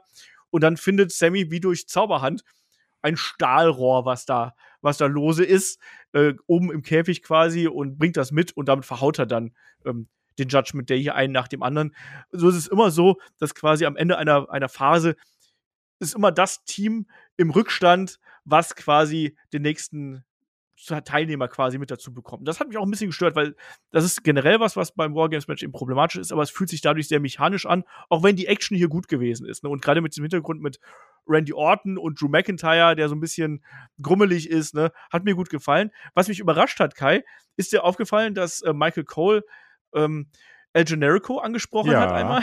das fand ich sehr witzig. Ja, das stimmt, weil es ja auch die Ole-Chance gab und dann meinte auch, oh, hier ist irgendwo El Generico im, im Genau. Building. Aber ich glaube, ging es auch nicht darum, ich habe es nicht genau, ich habe nicht genau äh, zugehört, oder ich habe es nicht genau raushören können, eher gesagt, ähm, wo es auch als, als Cody reinkam, darum ging, ja, hier sein Vater hat ja das Event groß gemacht, dann hieß es, ja, Cody hat auch schon mal hier in der Stadt irgendwie ein Event groß gemacht. Und Ich Mhm. dachte, das, das müsste dann ja zu All-In eigentlich ein Bezug gewesen sein. Außer Also- ich bin halt blöd. Wir haben Ja. hier diverse Spitzen auf jeden Fall gehabt, ja, auf jeden Fall. Es gab sogar eine, eine Ric Flair-Referenz, haben wir auch gehabt, also von daher. Ähm, ja, äh, nächster Aber- ist, ja, Drew McIntyre kommt rein, genau. genau, Drew McIntyre äh, kommt rein und ja, räumt halt erstmal auf, Kai, oder? Spinebuster, Spinebuster, böse gucken, Stare Down, nochmal böse gucken. Ähm, hier Jey Uso, dich packe ich mir auch noch, packt sich Jey Uso. Also der dominiert erstmal schon stark, bis dann auch da wieder so, ne, dieses klassische, ja, anderthalb Minuten, darf halt zeigen, was er kann. Und dann müssen wir natürlich wieder so ein bisschen hin und her kloppen. Drew McIntyre kassiert dann auch noch den äh, 1D von Jay und Sammy. Also da geht es dann so ein bisschen hin und her. Und dann kommt da Cody Rhodes kommt rein. Der Cody kommt rein, genau. Und auch da wieder natürlich, ne, äh, wird dann kräftig, kräftig aufgeräumt. Also der nimmt erstmal hier Damien Priest auseinander, danach Finn Bella und JD McDonough. Es gibt einen Front Slam von Cody gegen JD auf Finn Bella, der am Boden liegt. Dann wird hier ein Bull Rope rausgeholt. Also auch da die Anlehnung an Dusty Rhodes natürlich. Äh, da bekommt, da bekommt dann äh, einer, ich meine, es war, war es JD, der die, das Ding an, die, an, die, an den Kopf bekommt? Ich bin mir gar nicht ganz Ja. sicher. Ja, es gibt erstmal Genau, eine und- Clothesline und dann gibt's ja, dann, dann gibt's ja noch die, äh, nee, es gibt die Glocke, die gibt's an, an Finn Bellas Kopf. So, und dann wird er gecrutscht auf der, mit dem, mit dem Seil quasi. Ne? Gibt es die Glocke nicht gegen JD und dann den, den Cru- also dann das Ding in die Eier von Finn? Irgendwie. Auf jeden Fall Leute kriegen. Glocke an den Kopf und jemand kriegt ein Seil in die Eier. Genau, ich habe mir aufgeschrieben, Glocke an Finns Kopf Ja. und dann crutscht man Finn auf das Seil. Also so Ge- habe ich das hier stehen. Und davor gab es die Clothesline, manch mit dem Seil gegen ähm, JD. Ähm, was man jetzt natürlich sagen muss, auch hier hat man kurz noch mal diese ähm, Reibereien beziehungsweise die Fehde zwischen Cody und äh, Seth Rollins kurz aufgegriffen, die sich aber, da gab es diesen Moment, wo Cody das Seil rausholt und dann hält Seth Rollins das auch fest und dann haben die so kurz so Seil ziehen und dann merken sie, ach, naja, wir sind ja auf derselben Seite, komm, mach mal. Ja Gut, es ging ja auch da so ein bisschen, glaube ich, auch weniger um die Fehde, sondern eher, da hat ja auch äh, Rollins gesagt, ja, was ist jetzt, kommt er oder kommt er nicht? Und dann hat Cody, äh, Roll, ähm, Cody gesagt, ja, hier komm, vertrau mir, der kommt schon. Also da ging es ja auch da wieder so ein bisschen drum, ne? Taucht Randy auf oder taucht er eben nicht auf? Ja, und äh, letzter Mann hier für den Judgment Day ist dann äh, Dominic Mysterio, der hier. der Dirty hier, Dominic. Mysterio. Entschuldigung, Dirty Dom. Ähm, Ja. Der eigentlich das gemacht hat, was so sein Charakter auch hervorragend macht. Da lagen mich ganz viele Leute am Boden, dann tritt er erstmal so gefühlt auf jeden ein im Vorbeigehen. Äh, aber das hält nicht allzu lange, weil sich dann die Faces auch erholt haben. Und dann gibt es einen sehr schönen Spot, wie ich finde, ähm, wo Dom quasi von den gesamten Babyfaces umzingelt wird und die dann alle auf ihn drauf. Das mochte ich sehr. Ja, also das ist ähm, ganz gut gemacht, weil das passt ja auch, ne, weil du hast ja auch gemerkt, ähm, bei dem Countdown dann, als es dann war, jetzt kommt Dominik raus, jetzt nur noch ein paar Sekündchen, hast du auch schon gemerkt, die Boos wurden lauter, ne, wir haben wieder alle Bock, Dominic Mysterio auszubuhen und natürlich freuen sich dann eben auch alle, dass dann Dominik da steht, guckt, oh, hier sind vier Leute um mich herum, alle treten, schlagen auf ihn ein, freuen wir uns natürlich. Ja, ja, ja. Und wir wissen, dass ja theoretisch als nächstes äh, jemand von Team Cody reinkommen sollte. Also wir kommen dann hier auch noch mal der Judgment Day ordentlich, ja, einmal die Dominanzphase quasi. Ne? Da wird dann noch mal, äh, ähm, da gibt es einen Triple Chokeslam äh, von Damian Priest und Drew McIntyre gegen Sami Zayn, Seth Rollins und Cody Rhodes. Dann Der war übrigens sehr cool, dieser Double, Triple Choke Slam. Fand ich auch. Ich fand's, ich fand's auch eine gute Art und Weise, wie man es hier dargestellt hat, weil wirklich äh, dann der Judgment Day hier stark dominiert hat mit den angesprochenen Aktionen. Da gab's ja noch von äh, JD McDonough, gab's noch einen Moonsault von Finn Bella, gab's den Coup de Gras von Dominic, den Frog Splash und dann wurde ja auch noch äh, Rollins durch den Tisch gerazors edged, wenn man es so ausdrücken möchte. Ja. Ähm, und dann war halt einfach komplette Zerstörung und der Judgment Day hat quasi einfach nur drauf gewartet, so, wer kommt denn jetzt? Wer kommt denn jetzt? Und dann ertönte die Musik von Rhea Ripley, die hier mit dem Koffer rauskommt, Kai. Ja, genau. Es soll eingecashed werden. Der große Plan. Ne, Rollins ging eben mit dem Razor's Edge durch den Tisch. Also warum nicht jetzt eincashen? Und dann startet Voices. Randy Orton kommt raus. Kriegt einen riesigen Pop. Ich bin ganz ehrlich, ich vergesse manchmal, wie beliebt Randy Orton ist, ne? Ja. Also, weil wir kleinen natürlich, ja, Randy Orton haben wir gute Promos, auch schon auch manchmal ein bisschen langweilig, ne? Der Orton Storm, wir alle kennen und hassen ihn. Ähm, wenn er immer so, jetzt den Fuß und nochmal das Bein und nochmal der Arm und der Oberarm, also, ne? Nichtsdestotrotz, auch gerade natürlich durch die riesige Popularität des AKOs, aber auch so, weil er eine absolute Legende mittlerweile ist. Aber trotzdem, ich vergesse manchmal, wie sehr sich Leute freuen, weil du hast wirklich gemerkt, so der Pop war riesig, die Leute haben auch Bock, auch dann gerade das Abwarten auf den ersten AKO. Ähm, der hat immer ein bisschen auf sich warten lassen. Aber dann ist Randy Orton drin und ab da war ja auch wirklich Faces Overload. Ne? Also Ja. es gab den fünffachen Hangman DDT, der wirklich cool aussah, also auch mit diesem Countdown von Randy, das mochte ich. Dann den Ansatz zum RKO, wo er eben auf dem, auf dem Ring haut, was auch immer cool aussieht. Und dann hat er sich aber zu Jey Uso gedreht.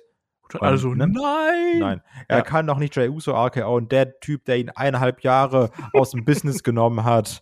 Ne? Dann wird er so ein bisschen diskutiert. Ich sag mal, wenn es jemand gibt, der auch charmant turnen kann, ist es auch Randy Orton, sondern, oder wenn dann erwischt wird, so, ja, ich wollte, ich hab nicht. Ne? Ja. Also, das haben wir auch schon ganz oft gesehen bei, bei Randy.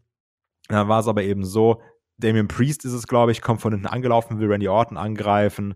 Dann rettet Jay ihn aber, indem er einen Superkick zeigt. Und dann denkt sich Randy, ja, so kacke ist Jey Uso jetzt auch nicht. Zeigt dann den RKO gegen Dom, der schön aussieht. Dom top reingesprungen. Crowd natürlich, da ist er. Da ist der RKO. Alle freuen sich. Ähm, aber es sollte nicht der einzige RKO bleiben, der uns präsentiert wird. Ja, genau. Da, wie gesagt, dann wird Judgment Day einmal komplett auseinandergenommen. Es gibt den Cody Cutter gegen Finn Bella, es gibt den Helluva Kick und den Uso Splash gegen Drew McIntyre, sodass der raus Stimmt, ist. den Fünfer-Finisher, genau, ja.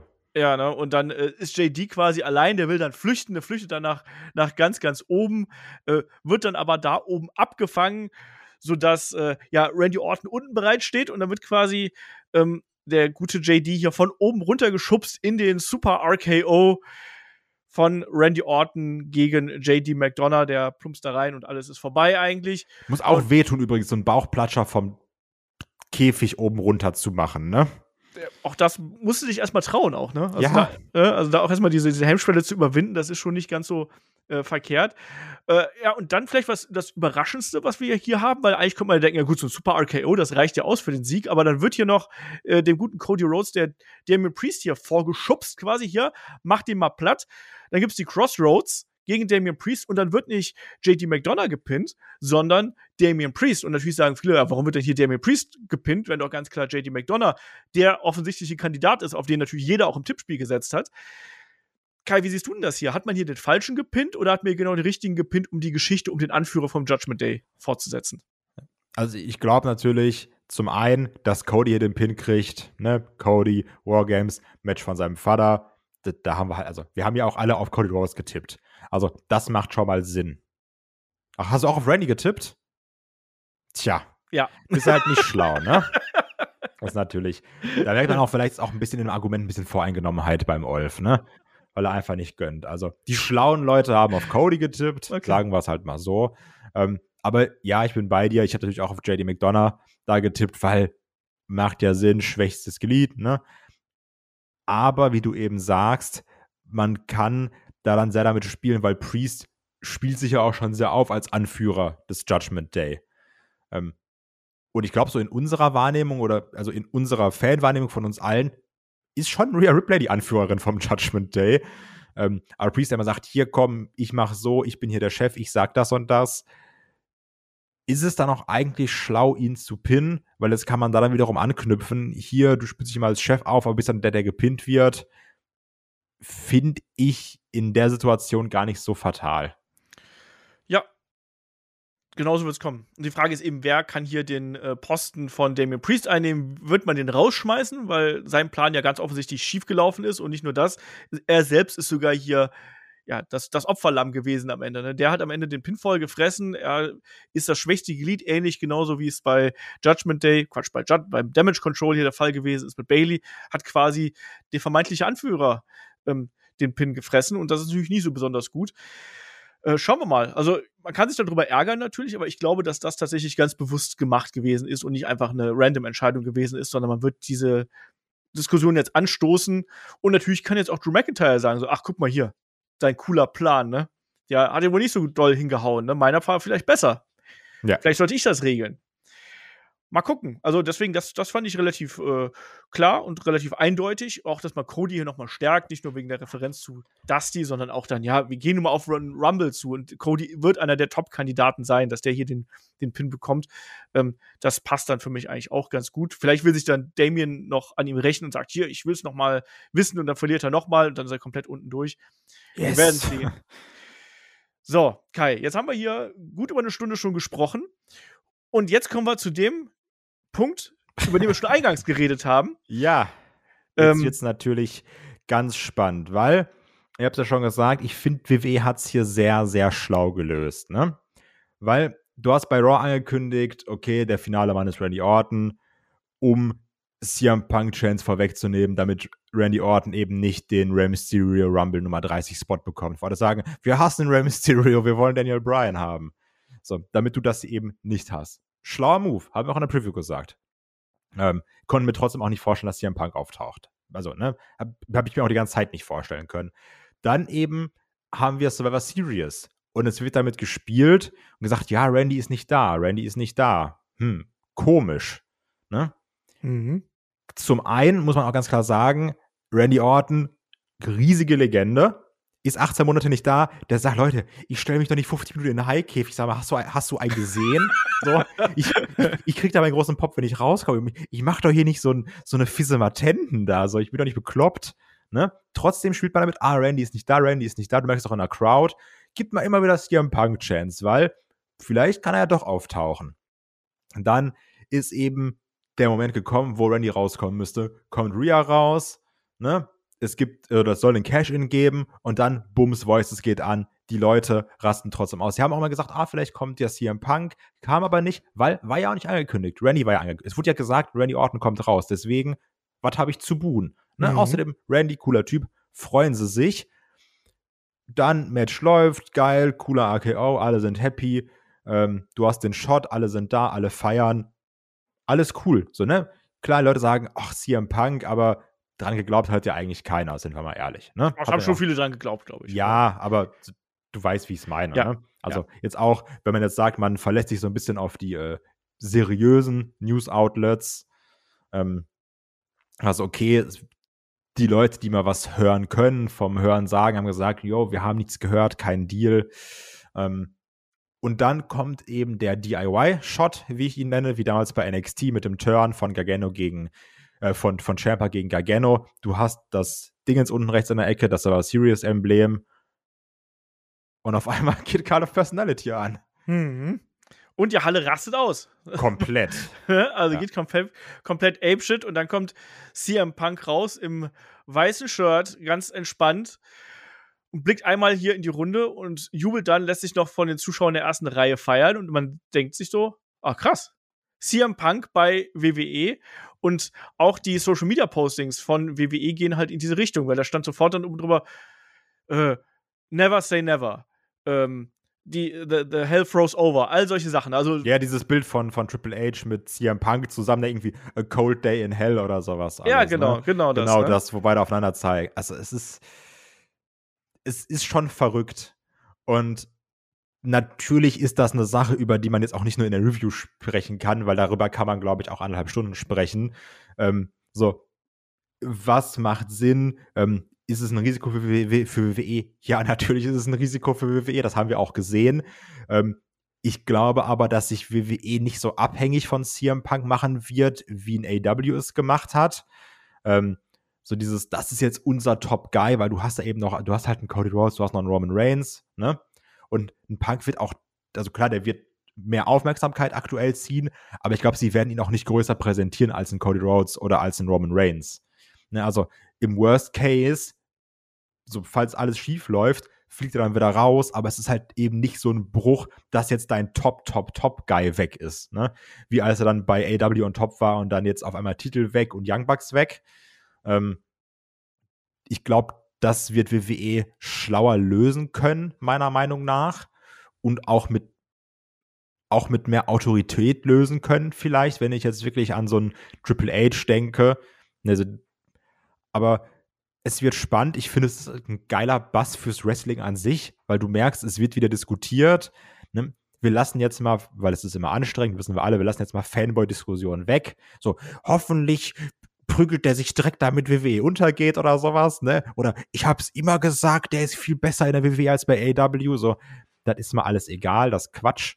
Ähm, du merkst aber, Interesse ist da und egal wie man jetzt sagt, oh, ist ja langweilig, interessiert keinen. Ich glaube auch die Leute, die sagen, oh, ist so langweilig, interessiert keinen, werden Dienstagmorgen bei Raw reingucken und sich sagen, was hat er denn gesagt? Interessiert mich ja schon natürlich, damit ich mich darüber aufregen kann. Ja, also das Spannende ist vielleicht auch jetzt hier die Frage, wie kam das denn überhaupt zustande? Weil es natürlich gerade in den 24 Stunden vor der Survivor Series wurden ja wirklich die Gerüchte immer lauter und immer lauter. Aber Fakt ist, und das wurde auch äh, von offizieller Seite bestätigt, also von offizieller WWE-Seite bestätigt, ähm, dass ähm, diese äh, Verbindung WWE CM Punk erst am Tag der Veranstaltung abgeschlossen worden ist. Das heißt, alles, was davor stattgefunden hat, war reine, reine Spekulation, weil da sind ja schon tausend Memes und alles Mögliche rumgegeistert und ach, guck mal hier, Cult of Personality hat einen Remix, das muss CM Punk sein. Guck mal, hier sind Sterne auf dem T-Shirt, das muss, äh, hier sind Blitze auf dem T-Shirt, das muss CM Punk sein. Guck mal, hier sind Sterne am Türrahmen, das muss CM Punk sein. Guck mal, die haben in der Promo das gesagt, das hat CM Punk auch mal gesagt. Genau. Ne? Also, so, WWE spielt auch mit so Sachen natürlich, ne? Haben wir schon ganz häufig gesehen. Also auch unabhängig davon, ob es den Deal schon gab oder nicht. Oder auch, ob man den machen wollte oder nicht. Natürlich kann, also WWE hat es ja auch ähnlich wie auch damals in diesem Bray Wyatt-Aufbau verstanden, Hinweis irgendwo zu verstecken und hat dann auch gecheckt, dass Leute im Internet das aufgreifen und dass dann durch subtile Hinweise Basses kreiert werden können. Ne? Ja. Also, das hat man da auch gemacht, unabhängig davon, ob jetzt klar war, der kommt oder der kommt nicht. Weil hat trotzdem für, so, deswegen wurde ja auch spekuliert. Weil Shinsuke Nakamura hat wieder gesagt, oh, who sets me free? Das ist ja wie ein Card of Personality, ne? Mhm. Also, was halt ganz interessant ist, dass es schon, äh, ähm, im Vorfeld, also laut Fightful im Vorfeld schon ein Gespräch gegeben hat, nämlich am 19. November. Da soll sich Triple H und CM Punk mal zusammengesetzt haben und ähm, gut über eine Stunde lang äh, miteinander gesprochen haben, aber zu dem Zeitpunkt war da eben noch nichts fix, sondern es gab tatsächlich an dem Tag selber, an dem Tag des Survivor Series selber nochmal ein Treffen äh, der Verantwortlichen und äh, Triple H hat es ja auch gesagt, also er hat ganz eindeutig gesagt, wir haben mitbekommen, da ist das Interesse da und wenn die Zuschauer das wollen, dann wären wir, wären wir dumm, wenn wir nicht versuchen würden, das hier möglich zu machen. Ist eben eigentlich auch so. Aus Geschäftssicht macht das absolut Sinn. Und die Reaktionen jetzt, die zeigen das dann eben auch. Ähm, es heißt äh, auch laut Fightful, dass quasi äh, das ganze Ding sehr, sehr geheim gehalten worden ist. Sprich, da wusste nur ein sehr geringer Teil ähm, der Mitarbeitenden des Rosters, ähm, des Talents, wussten nur, was da passiert, weil natürlich, wenn du ein Geheimnis bewahren möchtest, sollst du das Geheimnis möglichst wenig Leuten sagen, umso weniger ist die Chance, dass es irgendwie rausrückt. Und ähm, Triple H hat wohl in den letzten Minuten hier selber die äh, Production übernommen, hat sich da wohl dran gesetzt, hat dann dafür gesorgt, wie der zeitliche Ablauf ist. Ähm, und äh, kurz, kurz vor dem Main Event gab es wohl eine kurze Unterredung mit den Producern, mit den Referees, mit dem Staff und auch mit dem Talent und eben auch den Headwritern, wo ähm, äh, Triple H, Bruce Pritchard und Michael Hayes zum einen Änderungen am Main Event äh, durchgesprochen haben, aber äh, die ähm, weitere Informationen an das Main Event Talent, also die dann auch wirklich im Main Event gestanden haben, ähm, gab es dann wohl wirklich erst kurz vor dem Match, also dass da was passieren würde. Und Kai, wir haben jetzt natürlich auch schon gesehen, ähm, dass es da Reaktionen sowohl von Seth Rollins als auch von Drew McIntyre gab und gerade ein äh, Seth Rollins hat sehr laut in Richtung des CM Punk geflucht. Es gab die Mittelfinger. Ein Drew McIntyre soll wutentbrannt äh, die Halle auch verlassen haben. Ja, jetzt sind wir an dem Punkt, was ist da echt und was ist da äh, gespielt quasi, was ist Storyline. Ich bin ganz ehrlich, also Drew McIntyre kann ich aktuell nicht einschätzen. Da gab es heute die Information, dass sein Vertrag ähm, April 2024 auslaufen soll und laut Pro Wrestling Insider würde er danach gerne längere Auszeit nehmen. Sprich, der könnte noch WrestleMania mitnehmen und danach würde er erstmal sagen, so, ich mache jetzt erstmal ein bisschen Urlaub in Schottland, was ihm ja auch absolut gegönnt ist. Ne? Ja, also ich, ganz klar, auch das, ich weiß nicht, wie du das siehst, aber für so Podcaster sind das immer die geilsten Sachen. Wenn du überlegen kannst, was ist jetzt Work, was nicht, ne? Also das ist halt das, was, was Spaß macht, worüber, worüber man schön diskutieren kann, wo auch zehn Leute fragst und du elf Meinungen hast. Ähm, das, das mag ich immer ganz gerne. Ich persönlich Ne, man hat ja schon häufiger auch mal gehört, dass ein Drew McIntyre jetzt nicht so super zufrieden sein soll. Könnte mir vorstellen, dass ein McIntyre jetzt nicht so super happy ist. Ne?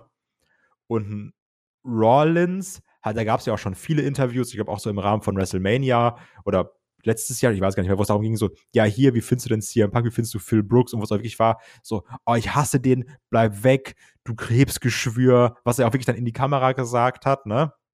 Und wir haben es ja auch schon vor dem Podcast besprochen. Ähm, ich glaube, so ein WrestleMania Night One Main Event Rollins gegen äh, CM Punk, also das würde ich mit Kusshand nehmen, ne? Dann kriegt auch CM Punk da mal sein Mania Main Event, kann er auch nochmal abhaken von seiner Bucketlist. ähm, sind wir mal ehrlich, wir haben es gesehen, Punk im Ring auch teilweise pff, anstrengend. Wenn es jemanden gibt, der dich auch noch zu geilen Matches ziehen kann im Roster, ist es definitiv ein Seth Rollins der dich da auch dann irgendwie mitziehen kann. Von daher kann ich mir schon vorstellen, dass das so in Richtung Plans für eine Fehde geht mit dem Mittelfingern. Ja. Da gehe ich. Also, ob die sich jetzt wirklich mögen, keine Ahnung, ne? Also.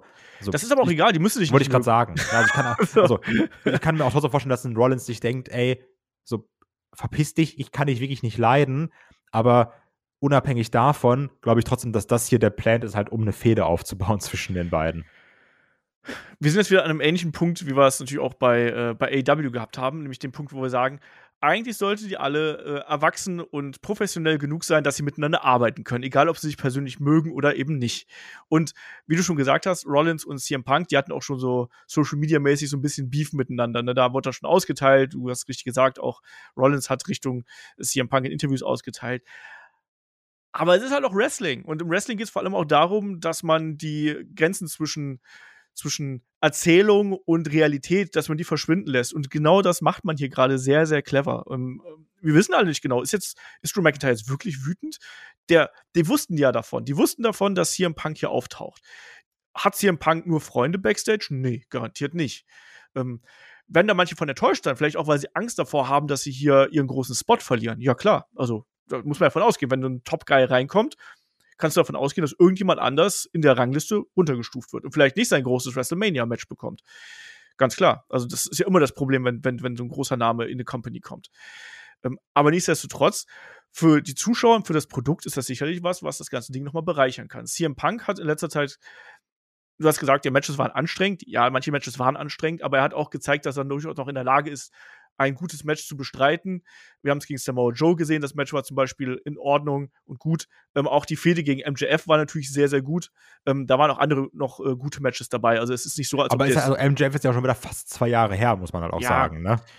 Klar, aber ich glaube, da kommt wiederum auch der Vorteil von WWE mit rein.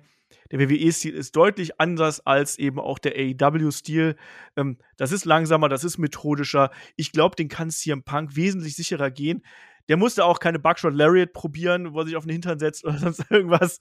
Du weißt, was ich meine. Der WWE-Stil ist anders. Und ich glaube, dass äh, CM Punk vor, ich sag mal, 15 Jahren den AEW-Stil problemlos mitgegangen wäre und das Problem hätte mitmachen können.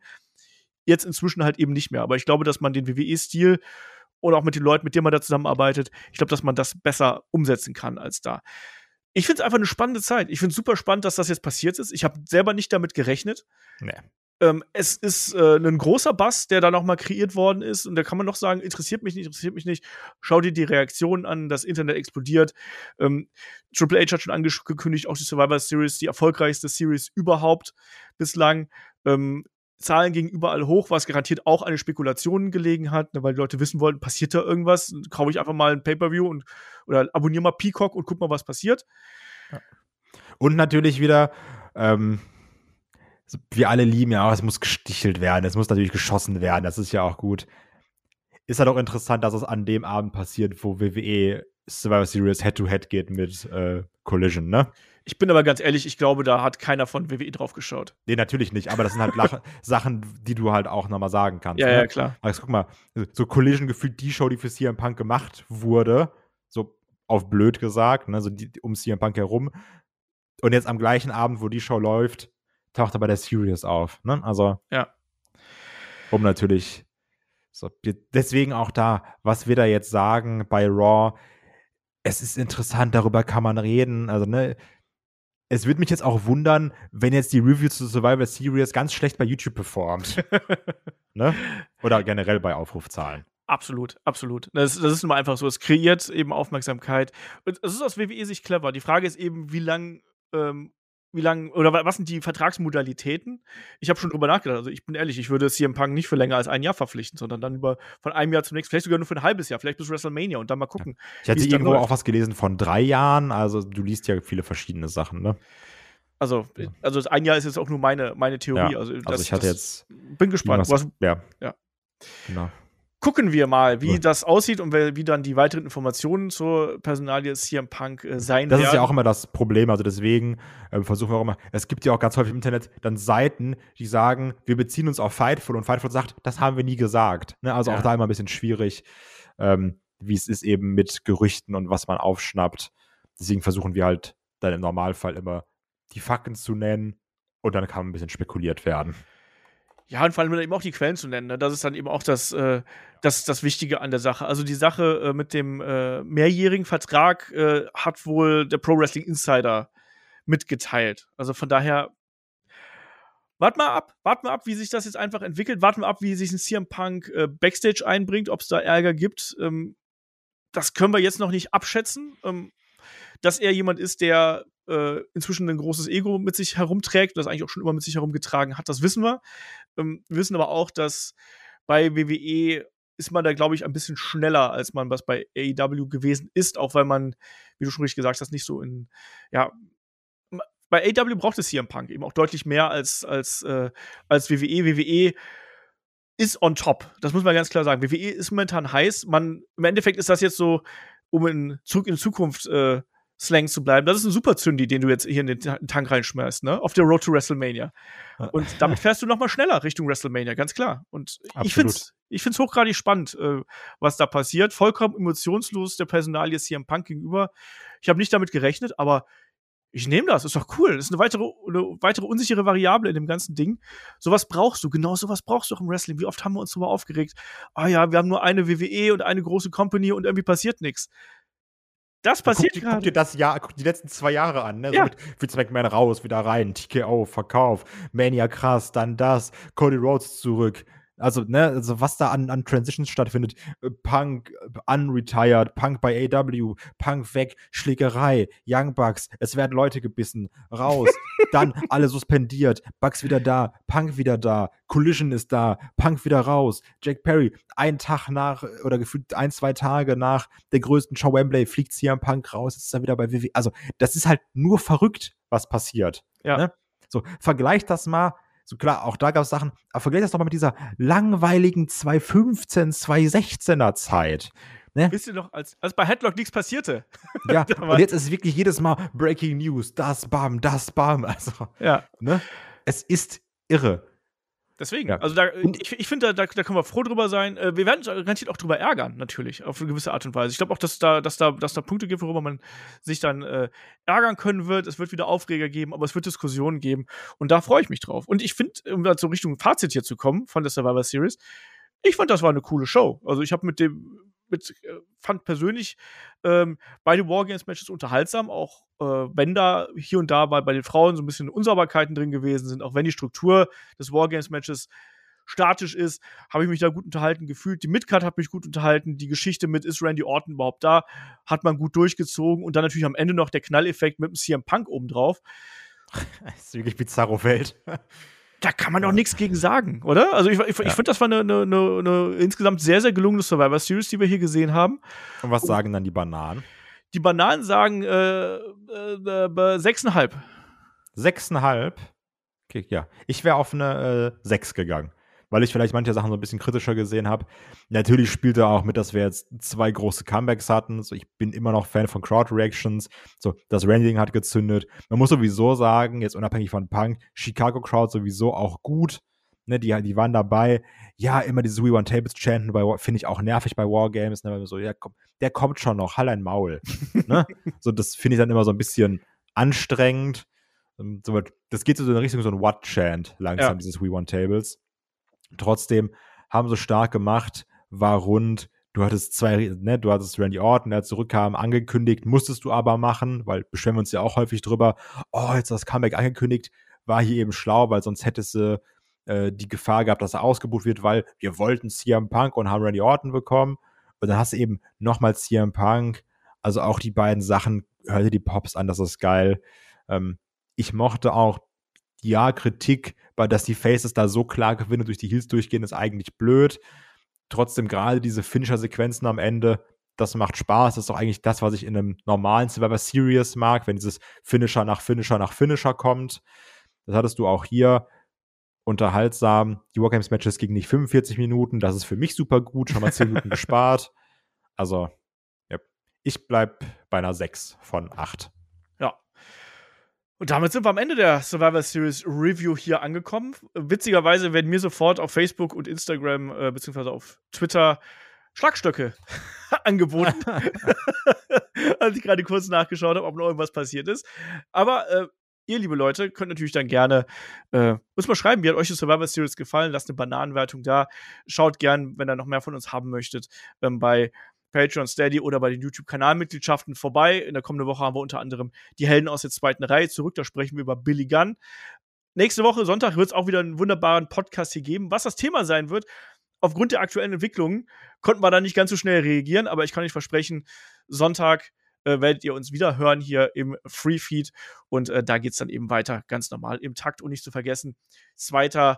Dezember, 17.30 Uhr auf unserem YouTube-Kanal. Da wird es dann das äh, gemeinsame Watch Together geben von One Night Stand 2006 für einen guten Zweck. Da sind wir immer gern dabei. Und Kai, hast du noch letzte Worte an der Stelle? Wilde Zeiten. Wirklich einfach wilde Zeiten. CM Punk. ja, zurück bei WWE hätte das jemand gesagt. Ne? Ja. Egal, ob du sagst vor einem Jahr, vor zwei Jahren oder vor fünf Jahren, hätte immer komisch geklungen. Richtig. Der Super Zündi CM Punk ist zurück bei WWE. Und dann mache ich hier an der Stelle den Deckel drauf und sage Dankeschön fürs Zuhören, Dankeschön fürs dabei sein und bis zum nächsten Mal hier bei Headlock, dem Pro Wrestling Podcast. Mach's gut. Tschüss. Tschüss.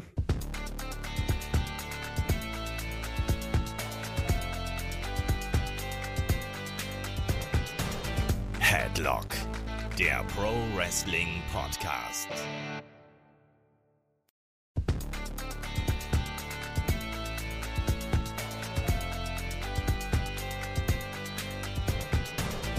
Headlock, der Pro Wrestling Podcast.